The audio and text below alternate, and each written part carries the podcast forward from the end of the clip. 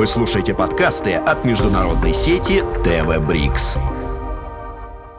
Гуманитарный проект Ивана Полякова и издательство «Весь мир» представляют Россия, Индия, Мексика, Норвегия, Франция, Китай, Танзания, США. Весь мир под академическим прицелом историков, политологов, социологов, экономистов и философов.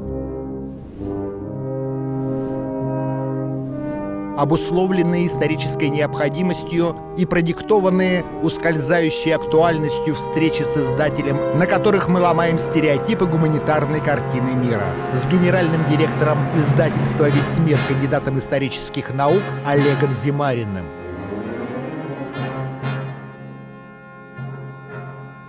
В 1931 году в Советском Союзе создается издательство «Товарищество зарубежных рабочих», Собственно, это становится отправной точкой примерно к концу 70-х, э, ставшим одним из самых влиятельных, самых авторитетных, самых легендарных издательств в мире, а, издательством «Прогресс». А, собственно, в издательстве «Прогресс» вы и начали свою издательскую карьеру советский опыт а, а, посредничества, интеллектуального посредничества между Советским Союзом и всем остальным миром. Да, действительно, история издательства «Прогресс» знаменитого, она восходит к началу 30-х годов. Э, потом возникло издательство иностранной литературы после войны. И в 60-е годы на базе издательства иностранной литературы возникло два издательства. Одно называлось «Мир», второе «Прогресс». Мир занимался э, научно-технической э, литературой, прежде всего, естественно, научной, а прогресс общественно-политической. Хотя, как гласит издательская легенда, все должно было быть наоборот. Как раз мир должен был быть общественно-политическим издательством. Но машинистка перепутала. И получилось, что прогресс стал общественно-политическим. Э, то, что издательство «Весь мир» в каком-то смысле восходит к издательству «Прогресс», является в каком-то, опять же, смысле восстановлением этой традиции, потому что весь мир все-таки это общественно-политическое или гуманитарное общественное издательство. Опыт э, советский, он, конечно, огромен. Он огромен, и я очень рад, что мне довелось в 90-м году э, прийти в издательство «Прогресс». Вот, как, собственно, моя издательская непосредственно жизнь началась именно в этом издательстве. И мне немножко удалось застать работающую модель советского издательства. Потому что прогресс просуществовал до 1995 года. И вот где-то два года примерно мне э, пришлось работать в издательстве «Прогресс».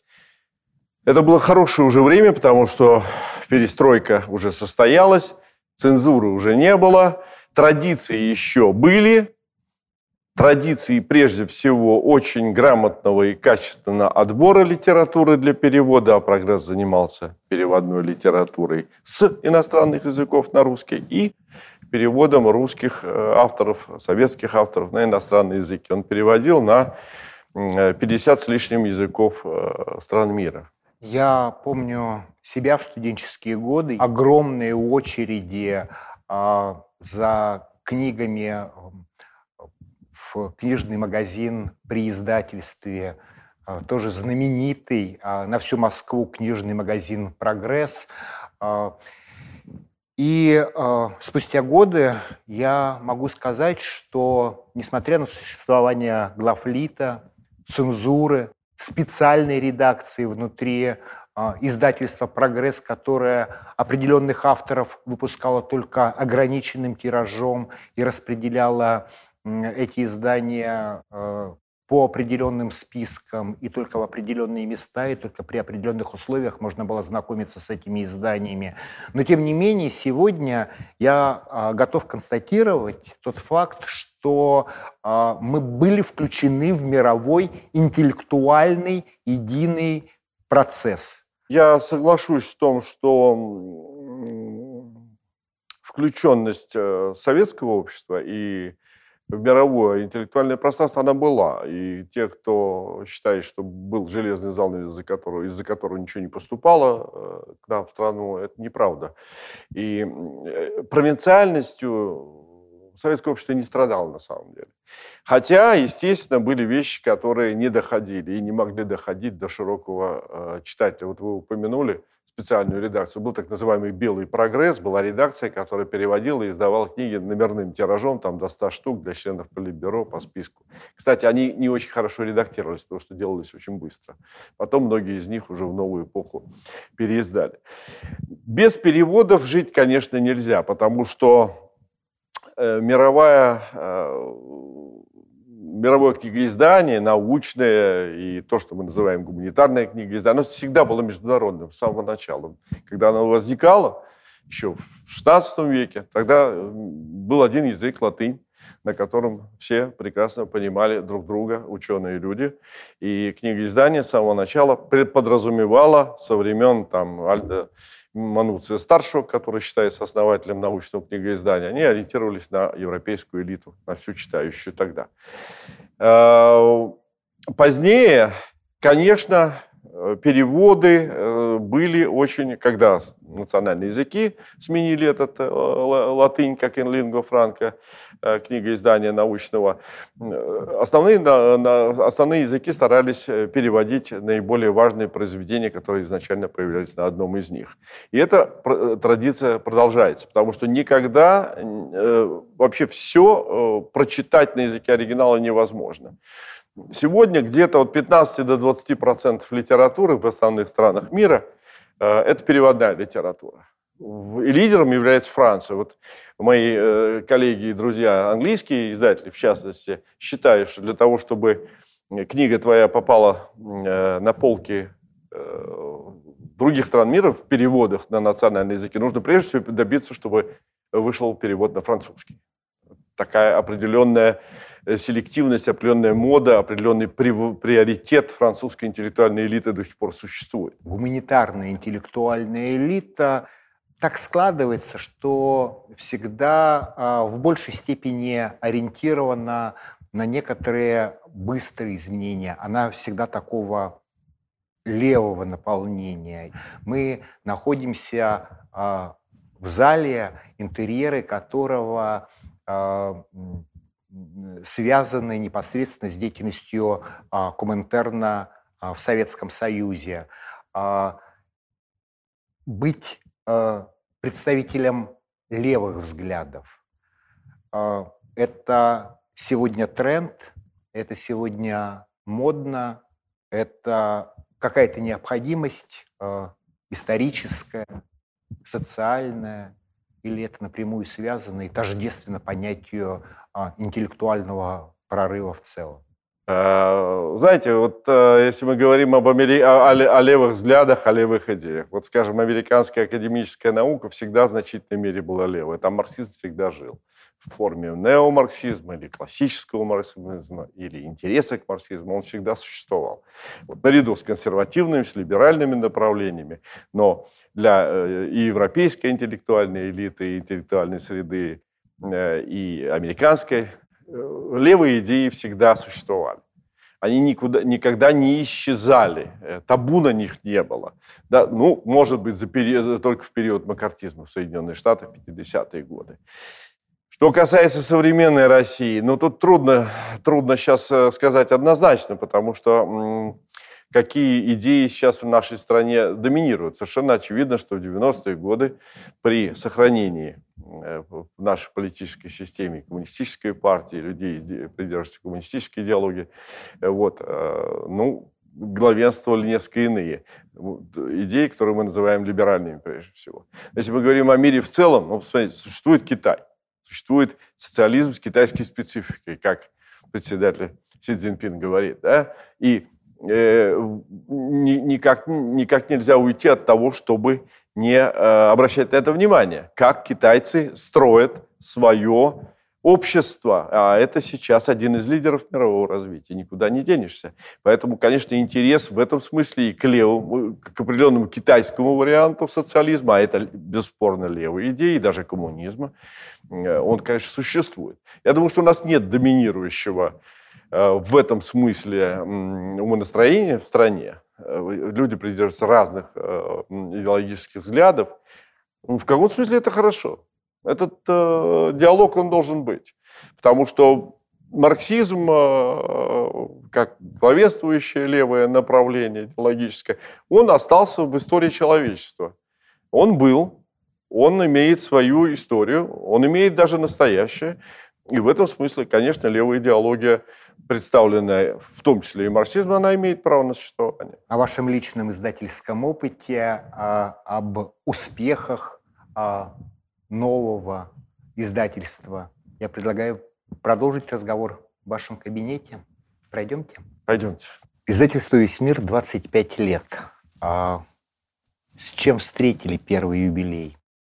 Какими тиражами, наградами, запомнившимися историями? Какова история издательства в собственных историях, которые происходили здесь? Я думаю, что самое главное для нас это то, что издательство сумело во-первых, состояться как некое, я бы сказал, наверное, такой, что ли, э, интеллектуальный издательский такой штаб, что ли, с определенной концепцией своего существования, с определенной тематикой, с подходами к литературе. Это признано авторами, это признано читателями.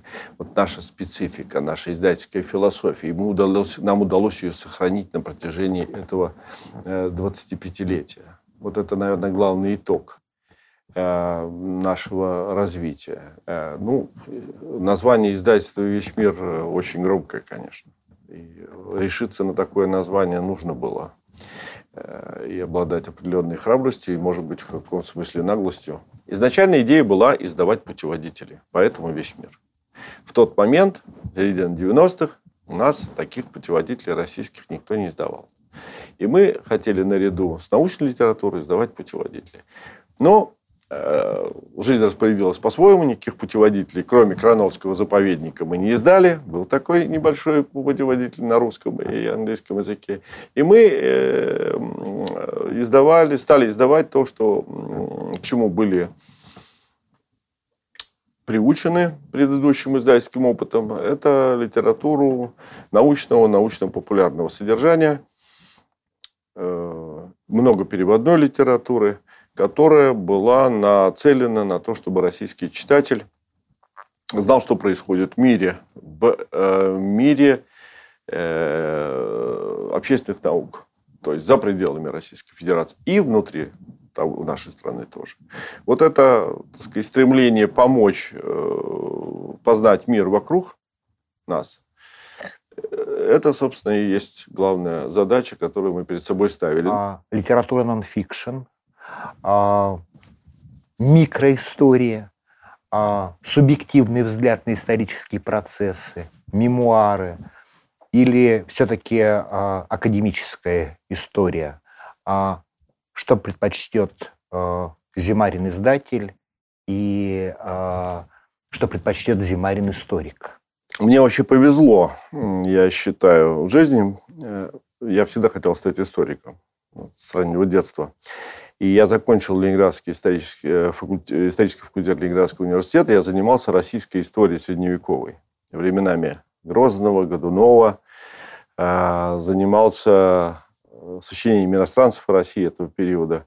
И моим учителем был знаменитый историк Руслан Григорьевич Скрынников, Э, книги, которые издавались миллионными тиражами. Поэтому моим с самого начала ориентиром как бы был вот такой подход, когда высокая наука на самом деле, она в то же время э, находила свое выражение в книгах, которые можно читать, обычно читать, широкие. Это вполне э, сочетается в гуманитарных исследованиях. Кстати, все великие русские историки были хорошими писателями. Тот же Карамзин, тот же Ключевский, он не был писателем, он писал блестяще.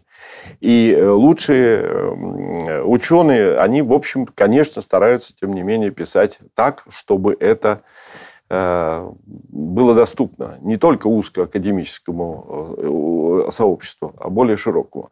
Конечно, есть очень узкие какие-то сюжеты, где надо очень глубоко влезать, и там читателю без подготовки с ней справиться трудно. Такие книги имеют право на существование, и у нас они тоже есть. Но в идеале, конечно, это книга, которая написана на высоком научном уровне и в то же время обращена к широкому читателю. Кого из э, современных э, авторов э, лично вы, лично издательство «Весь мир» открыла Россия?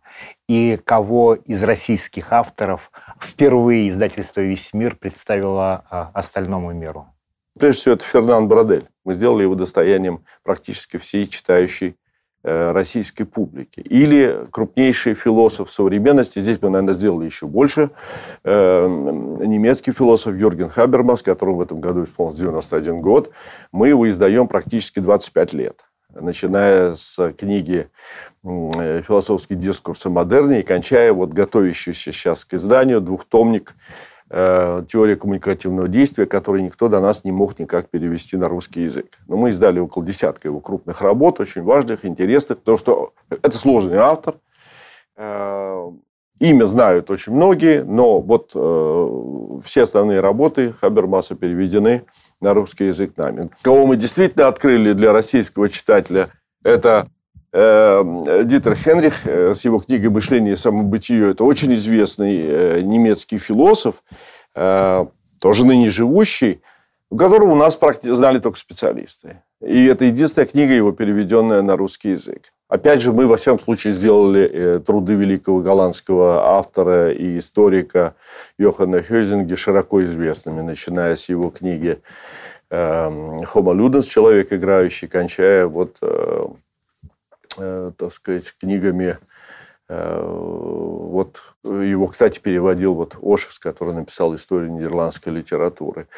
Ну, так что таких имен довольно много. Если говорить о русских авторах, которых мы э, сделали известными, ну, вы знаете, так сказать, еще когда-то давным-давно на немецкий язык, в частности, мы перевели того же Руслана Скрынникова, книга Иван Дешлектах «Умзайный Цайт», Иван Грозный его время, которая вышла на немецком, э, книга «Тайны русско-японской войны», которую Дмитрий Павлов э, подготовил. Это очень интересная э, история о борьбе разведок в годы русско-японской войны.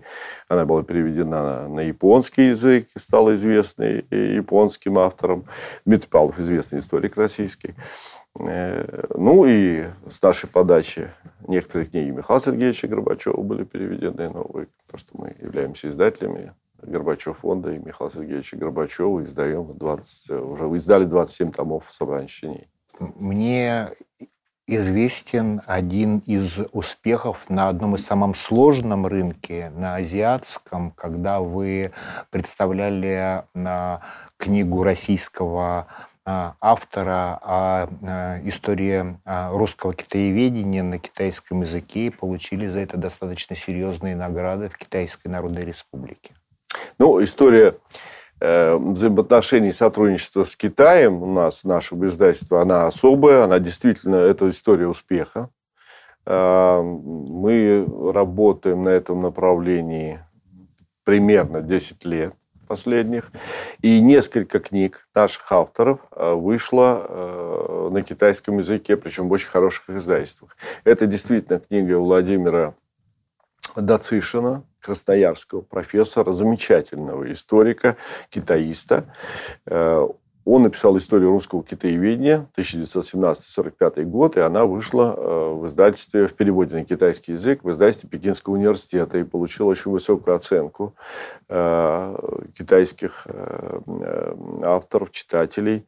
Есть книга Лузянина Геннадия, которая посвящена Китаю и России э, вот, в, в новом мире, так сказать, новым, новым ролям э, наших стран. Это называется, так сказать, Россия и Китай в обновленном мире, которая тоже вышла в свет, была переведена на китайский язык и вышла в народном издательстве Жемин Чумаши. Это такой китайский политиздат. Олег Зимарин а, – это еще и переводчик.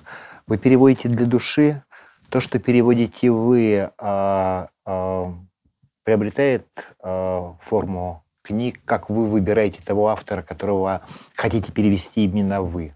Ну, конечно, назвать себя переводчиком э, я не решусь. Я не профессиональный переводчик. Но мне приходилось переводить, и э, я рискнул э, даже перевести две книги.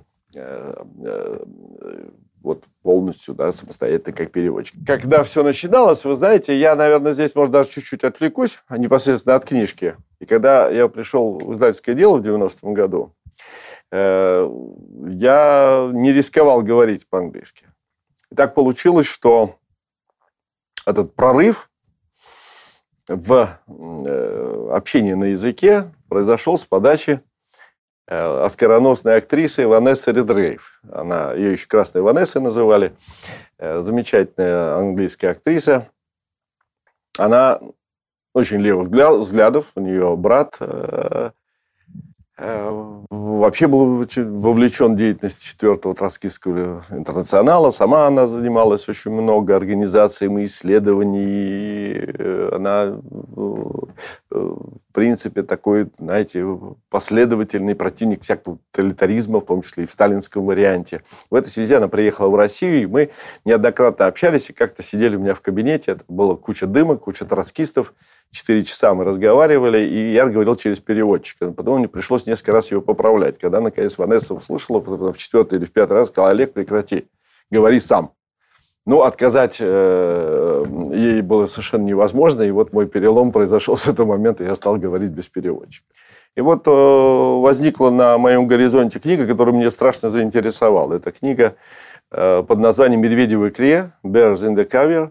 Книга Чарльза Тейлора. Э, Тейра – это молодой американский дипломат, авантюрист жуткий, который э, приехал в Москву в 1933 году с надеждой на установление американско-советских отношений дипломатических. Он хотел получить работу в американском посольстве в Москве. Он получил эту работу. А потом он написал воспоминания. Он был в Москве до 1942 года с перерывами.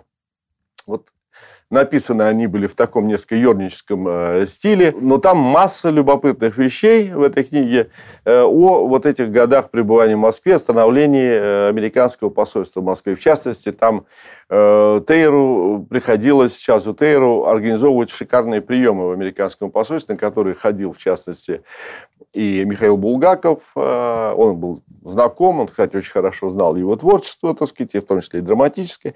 И вот эти вот балы в Спасахаусе в резиденции, которые устраивались, шикарные, э, они вот так впечатлили Булгакова, что по существу он списал балу сатаны вот с этих Э, с этих баллов, это очень известно. Но это один из эпизодов книги, поэтому мне захотелось эту книгу перевести, потому что столько подтекстов было в этой книге. И дать переводчику, потом сидеть редактировать, вылавливать ошибки, проще перевести самому. И вот я очень рад, что эту книгу мне удалось перевести, она получилась, она вроде получилась. Кстати, приезжал и сын Тейра. Вот. А Тейр, кстати, потом он стал вообще первым директором «Голоса Америки». Но э, пал жертвой э, макартизма, поскольку к России к советской, не будучи коммунистом, он был э, нормальный американец, но к России он относился хорошо, тем более в годы войны, как союзник. Он даже, оказавшись в Германии, вот еще когда Германия с, с Америкой не воевали, это был 1939 год, он даже как-то защищая э, людей от погромов на улицах Берлина, представился корреспондентом «Правды» русским, чтобы напугать э, фашистующих молодчиков. Ну, такая вот история. Мне, конечно, эту книгу захотелось перевести. Ну, там была еще одна книга, которую я э, следом практически перевел. Это книга Сюзанны Масси о Рейгане и Горбачеве. Когда э, мы взялись за перевод этой книги, она сразу сказала, о, я хорошо знаю русский, а дайте нам пробную главу. Вот я должна быть уверена, что переводчик... Ну, и чем мне искать переводчика и как-то потом связывать с ней, мне э, захотелось... Я просто сам перевел эту пробную главу, и потом у нее отпали все всякие вообще вопросы. Зато мы с ней могли очень здорово творчески работать над этой тоже очень интересной, непростой книгой. Даже придумали ей название. Вот я предложил назвать ее там, «Уроки русского для Рейгана». Олег Александрович, завершая наш разговор, если очень коротко, Книга – это что? Друг, советчик, посредник, коммуникатор? Э, вы знаете, для меня, наверное, это просто фундамент э, человеческой культуры. Это вот основа основ. Причем именно книга как форма организации мыслительного материала. И она имеет свои законы. Очень важно эти законы соблюдать, потому что нельзя допустить падение книжной культуры как достояние человечества.